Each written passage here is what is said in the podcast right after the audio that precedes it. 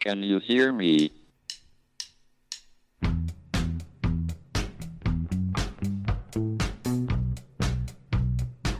Houston, we have a problem. It's one small step for man, Now I am become death, one giant leap for mankind. the destroyer of worlds. Eureka! Nos Bastidores da Ciência, um podcast da Molecular JE. Olá, sejam muito bem-vindos a mais um episódio do podcast Molecular Nos Bastidores da Ciência. Comigo hoje tenho a Adriana Marques Carvalho. Olá, Adriana, boa tarde. Olá, Hugo, boa tarde. Obrigado Ah. por este convite. Obrigado, obrigado nós por teres, por teres aceito o convite. Es- espero que te encontres bem nestes tempos, de, nestes tempos ainda de pandemia, infelizmente. Tá, tá, tá tudo ótimo. Espero por aí também. Ótimo, ótimo. Por aqui, por aqui também. Va- vamos então começar a nossa, a nossa conversa. Então, Adriana, tu ah, tira- fizeste a tua licenciatura em Química Medicinal e tiraste o mestrado em Bioquímica e atualmente estás a fazer o doutoramento em Biologia Experimental e Biomedicina, certo? Certíssimo. Acho que Ok. posso dizer que fugi ali um bocadinho à química. Ah, ah, no, no fundo é tudo, acaba tudo por ser ciência, acaba tudo por ser ciência, não, aqui nós não discriminamos. Ah, qual é, qual é o trabalho que tu estás neste momento a fazer no teu, no teu doutoramento? So- sobre o que é que revolve o teu doutoramento? Ah, importas de, de nos explicar, por favor? Claro. Então, eu neste momento estou focada no metabolismo ósseo associado a uma doença, que é a menopausa e a osteoporose associada à menopausa. E no meu caso específico, eu foco-me num tipo de células que nós temos nos ossos, que são os osteoclastos. Uh, e o meu trabalho passa muito por encontrar novos alvos terapêuticos associados a estas células que então uh, permitam um bocadinho uma terapia para a osteoporose. Uhum, Ok, ok. Po- podes, podes nos elucidar um bocadinho mais acerca do que é que são os osteoclastos, como é que funciona o nosso osso, porque eu sei que há coisas que tu sabes que de certeza que vão surpreender as pessoas, as pessoas que, que nos estão a ouvir. Claro, então, uh, os nossos ossos, ao contrário daquilo que muita gente pensa, são bastante dinâmicos. Eles estão sempre a sofrer um processo de remodeling, em que basicamente nós temos dois tipos de células: temos os osteoblastos, que são as células que formam osso novo, e temos os osteoclastos, que são células que degradam osso velho. Isto é um mecanismo bastante dinâmico, está sempre a acontecer. O nosso esqueleto é uh, feito de novo, digamos, uma vez a cada 10 anos. Um, e então são estas células que são muito importantes para este processo. Ok, ok. Ahm, então, isso basicamente quer dizer que nós, eh, que nós de 10 em 10 anos eh, temos um esqueleto 100%, 100 remodelado, não é? Ahm, isto funciona numa coisa, num, num sentido de, de reciclagem? Ah, por exemplo, o osso que é degradado pode ser reutilizado para, para formar novo osso através de, de alguns outros processos? Há algum material que é reciclado ou é tudo, é tudo posto, posto fora, digamos assim? Uh, na verdade, é tudo posto fora. Aquilo que os osteoclastos, uh, que os osteoclastos degradam vai ser uh, posto para fora da célula e depois o corpo consegue expelir. E depois os osteoblastos formam novo osso com novas, uh, com novas coisas que eles têm. Uhum. Então, Um, uh, coisas que nós ingerimos da nossa dieta ou também alguns componentes que, que, as, nossas, que as nossas células que as nossas células produzem? Consegues, É claro, consegues- e neste caso o cálcio, não é? O cálcio é extremamente importante para os ossos, acho que é um facto muito geral. Um, e depois, claro que temos uh, coisas que nós fazemos no nosso dia a dia que ajudam a formar ossos mais fortes, como aquilo que é muito falado: exercício físico, alimentação saudável, tudo o que está muito em moda nestes dias, de facto, é muito bom para o osso. Ok, ok, ok. Um, e tu- eu, eu sei que tu falaste aqui na, na osteoporose e na osteoporose na, na menopausa. Um, como é que estas duas coisas, eh, como é que estas duas coisas se, se relacionam? Porquê é que, porquê é que a menopausa está, está associada, aliás, porquê é que há osteoporose associada à menopausa? Consegues, consegues explicar às nossas audiências?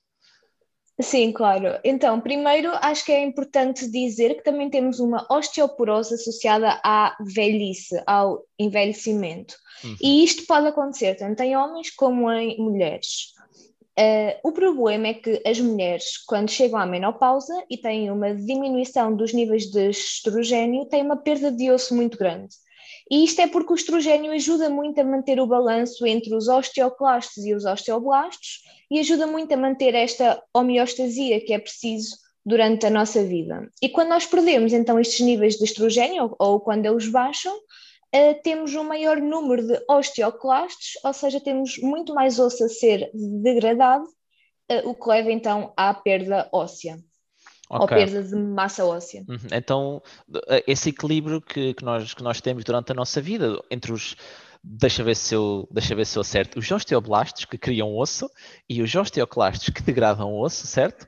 Certíssimo, certíssimo. Um, esse equilíbrio entre estas duas forças fica, fica a tender mais para fica a tender mais para um lado, neste caso dos osteoclastos, e depois vem, vem esses problemas da, da osteoporose, não é? Uhum. Um, Certíssimo. Consegue, uh, há, alguma, há, alguns dados que, que nos possas fornecer, por exemplo, em relação a, à forma como a forma como a osteoporose afeta, por exemplo, as mulheres na, na menopausa. Penso que seja mais a partir dos, dos 50 anos. Não, não, não quero estar aqui a, a lançar números, uh, números ao calhas, mas penso que a menopausa seja, seja por volta dessa, dessa faixa etária, dependendo do, da e... mulher, é óbvio. Uh, sim, então... estás. Sim, diz o, sim, desculpa. Uh, não, não há problema, não há problema. Uh, há, então, há então aqui uma, uma grande probabilidade de termos uns ossos uh, osteoporéticos, se, se, se, é, se, é, que existe, se é que existe a palavra, a partir daquela, daquela faixa etária dos, dos 50 anos. É, é uma coisa que é gradual ou quando é menopausa é algo que de um momento para o outro começa a afetar muito, neste caso, as mulheres? Uh, sim, estavas a dizer e muito bem, a menopausa aparece ali por volta dos 50 anos, mais coisa, menos coisa. Um, e basicamente, quando nós falamos na osteoporose associada à menopausa, cerca de 40% das, das mulheres que entram na menopausa irão desenvolver osteoporose. Uh, a menopausa por si já tem imensos sintomas, aqueles que nós já ouvimos falar, aqueles ataques de calor, alterações de humor, o que seja, mas também pode levar a sintomas mais graves, uh, como por exemplo alterações no fígado, alterações a nível cardíaco e também osteoporose. E quando nós pensamos em osteoporose, que tal como o nome diz, são ossos mais porosos, são ossos mais fracos, a mulher não tem propriamente sintomas associados a isto, o que pode acontecer é que um dia ela está muito bem, dá uma queda, que não seria nada de grave, e acaba por eh, partir um osso. E, é, e são estas fraturas que podem levar uh, à morte, por exemplo, uma fratura ali na cabeça do fémur é muito grave, Okay. Ou então pode diminuir a qualidade de vida, diminui a mo, uh, mobilidade. Uhum. Ah, um, sim, sim, sim hoje em dia. Interfere muito, elas passam muitos dias internadas à conta, à conta destas fraturas. Ok, ok. Uh, esperemos então que, que, poucas mulheres possam, possam, sofrer, possam sofrer disto. Uh, em relação, em relação a, a, esta, a esta situação, achas que, achas que, por exemplo, o consumo da da pílula durante, durante mais tempo, né? porque a pílula regula, faz esta regulação das hormonas, das hormonas sexuais. Achas que hoje em dia as, as mulheres na altura da menopausa continuam a ser recomendadas a toma da pílula caso haja este, este, esta preocupação com este problema? Achas que isso é algo que acontece? Uh, sim, é assim, de facto, o tratamento standard, aquilo que mais mulheres usam para tentar controlar os sintomas associados, é a Hormone Replacement Therapy, que é basicamente uma pílula, podemos uhum. falar assim, Uh, o problema é que este tratamento não pode ser usado em todas as mulheres, porque ele tem efeitos adversos uh, muito, muito graves. Por exemplo, aumenta imenso o risco de cancro de mama, de cancro do útero, uh, ou seja, só por si já traz grandes efeitos okay. adversos, embora seja muito usado, porque é de facto a única terapia. Uhum que ajuda entanto, a controlar no os entanto, sintomas. temos de pesar bem os prós e os contras então neste, neste tipo de terapia. Então, e, o, e, o teu trabalho, o teu trabalho em específico, como é que, como é que ele se relaciona com, com esta com esta dinâmica toda dos osteoclastos e de, da degradação do osso, uh, qual é o teu papel aqui? Uh, então, como eu estava a dizer, o único tratamento ou o maior tratamento atualmente disponível é esta Hormone Replacement Therapy, que, tal como eu disse, também tem grandes efeitos adversos. Ou seja, dado ao uh, envelhecimento geral da população, aumento da esperança de média de vida, as mulheres passam cerca de um terço da sua vida com a menopausa e com uhum. estes sintomas associados. Ou seja, acho que é muito importante agora começarmos a estudar mais isto, e de facto envelhecimento é uma área que está muito na moda, uh, e é preciso encontrar terapias eficazes, neste caso eu estudo mais associadas à osteoporose, que possam ajudar as mulheres que não tenham grandes efeitos adversos.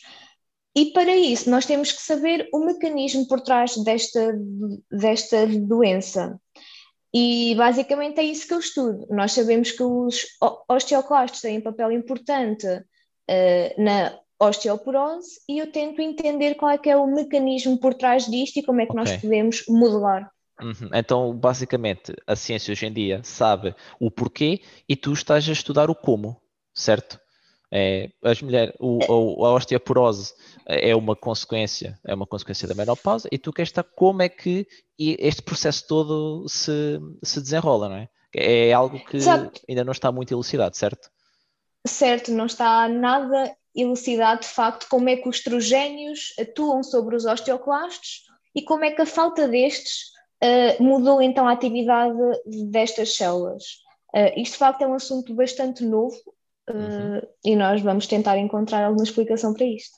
Ok, ok, sim, e, de, acho que acho que temos temos uma uma equipa uma equipa boa para para descobrir isso, sendo, tu, sendo tu parte dela, confio, confio plenamente nas, nas tuas capacidades para, para elucidar o mundo um bocadinho acerca deste mecanismo. Um, o título da tua tese de doutoramento, eu sei que é o Mitobone, uh, Mitochondrial Performance on Osteoclast Differentiation and Function During E2 Deprivation. Um, tu relacionas aqui uh, duas coisas que, à partida, uh, uma pessoa não, não relaciona, que é a performance dos osteoclastos e as mitocôndrias, não é? O, o, o, que, é que, o que é que a mitocôndria faz aqui um, neste osteoclasto, no, no osteoclasto, na, nesta, nestas células do osso, porque não é uma coisa que eu acho que, que as pessoas associem assim à, à, primeira vista, não é? Mitocôndria, toda a gente sabe aquela, aquela velha história da mitochondria is the powerhouse of the cell, não é?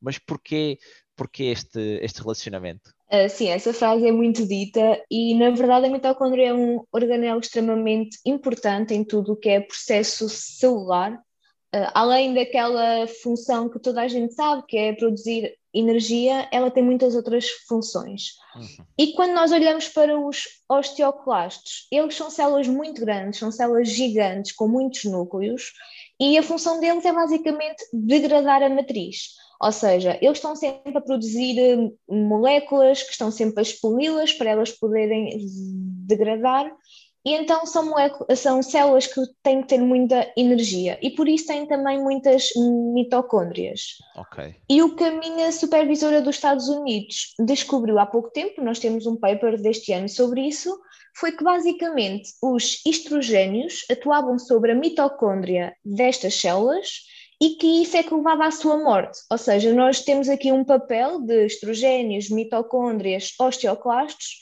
Isto é uma associação nova e é isso que eu estou a estudar, tentar descobrir aqui um mecanismo por trás. Ok, ok, parece, parece, parece muito interessante. Então a mitocôndria, uh, aliás, o estrogênio, o estrogênio funciona um bocadinho como, como o travão do, do, dos osteoclastos, não é? Um, Precisamente. Eu, eu ouvi-te uh, aqui na, na, tua explicação, tu referiste a tua orientadora dos USA, dos Estados Unidos da América, não é? Um, como, como investigadora, não é? Uh, tu fizeste lá uma parte do trabalho, certo? Uh, sim, e tenho que voltar para lá agora, eventualmente. Ok, ok. Quando esta uh, pandemia deixar. Uh, esperemos, que, esperemos que sempre em segurança. E diz-me lá, como, é que é, como é que é o ambiente nos, nos Estados Unidos da América, o ambiente de investigação? comparado aqui com o ambiente de investigação em, em Portugal, quais, quais, quais as maiores diferenças? Quais as parecenças, se é que há, não é? uh, que, tu, que tu tenhas tido na tua, na tua experiência pessoal? Bem, eu acho que a maior diferença será sempre a nível de financiamento, em comparação uh, àquilo que eu conheço aqui. Uh, ou seja, lá, claro, estamos a falar de um país muito grande, também temos que ter isso em conta, mas eles lá estão muito focados em financiamento privado. E eu acho que isso dá um bolo muito maior do que nós aqui, que temos maioritariamente FCT, um, e isso ajuda também a que lá o trabalho, não é que seja melhor, mas temos acesso a mais coisas com mais facilidade, uhum. diria eu. Ok, ok. Uh, lá, uh, pelo aquilo que eu sei, há mais. Uh, há mais filantropismo na, na ciência, não é? Porque penso, que haja, penso que haja alguns fundos que, que apoiam, apoiam uma, data de, uma data de estudos, não sei, se é, não sei se é o caso da tua área. Muitas vezes até estrelas, estrelas de Hollywood que financiam uh, N estudos ou pesquisa sobre algum, algum determinado assunto. Um, há essa diferença, notaste muito essa diferença entre de onde é que vem o dinheiro para, para a investigação? Notei, notei. Acho que isso é de facto muito notório, nem que seja na quantidade que vem.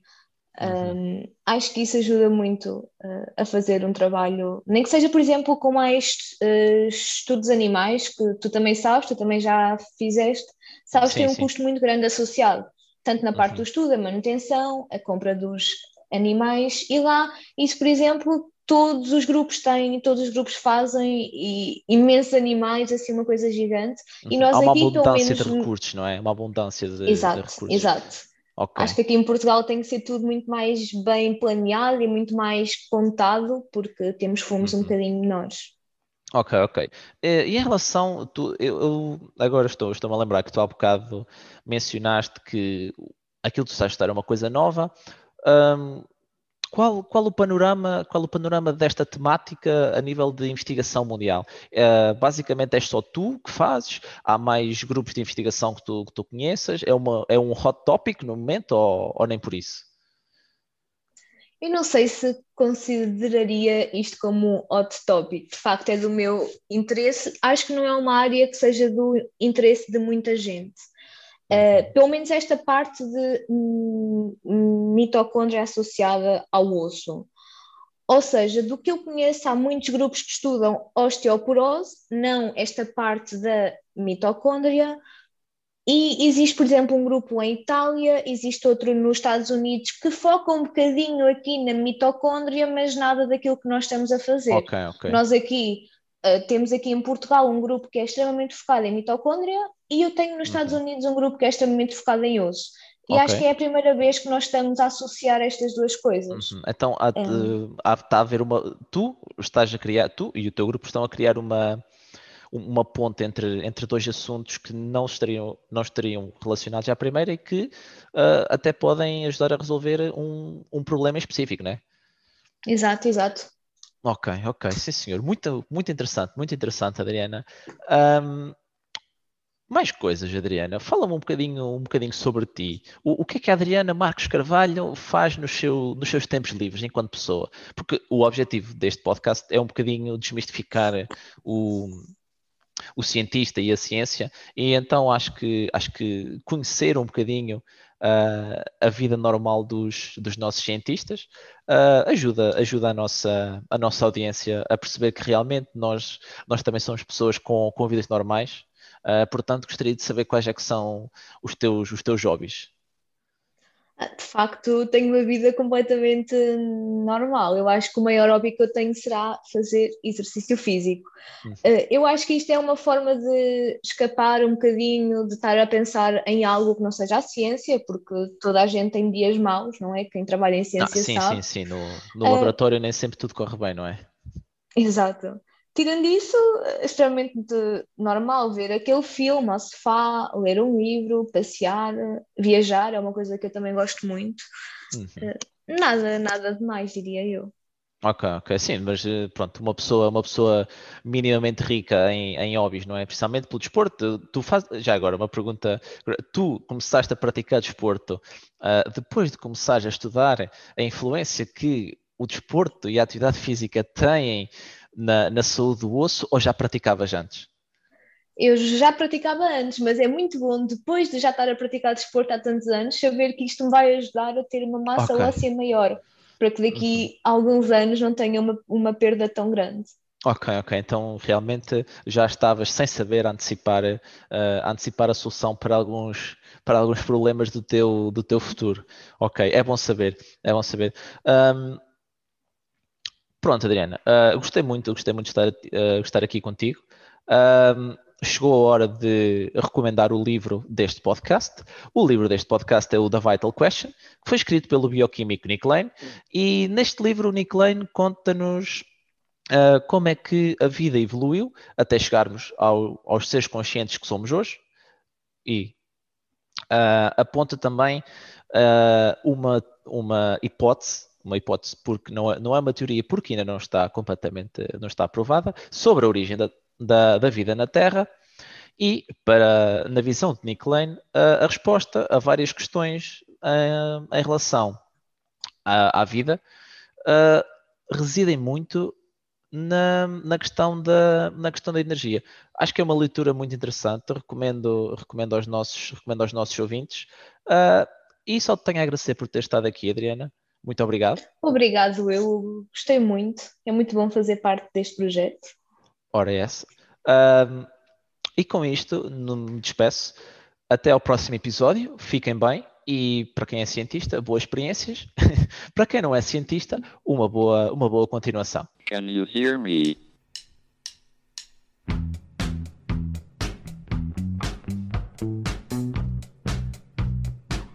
Houston, we have a problem. It's one small step for man, Now I am become death, one giant leap for mankind. the destroyer of worlds. Nos Bastidores da Ciência, um podcast da Molecular.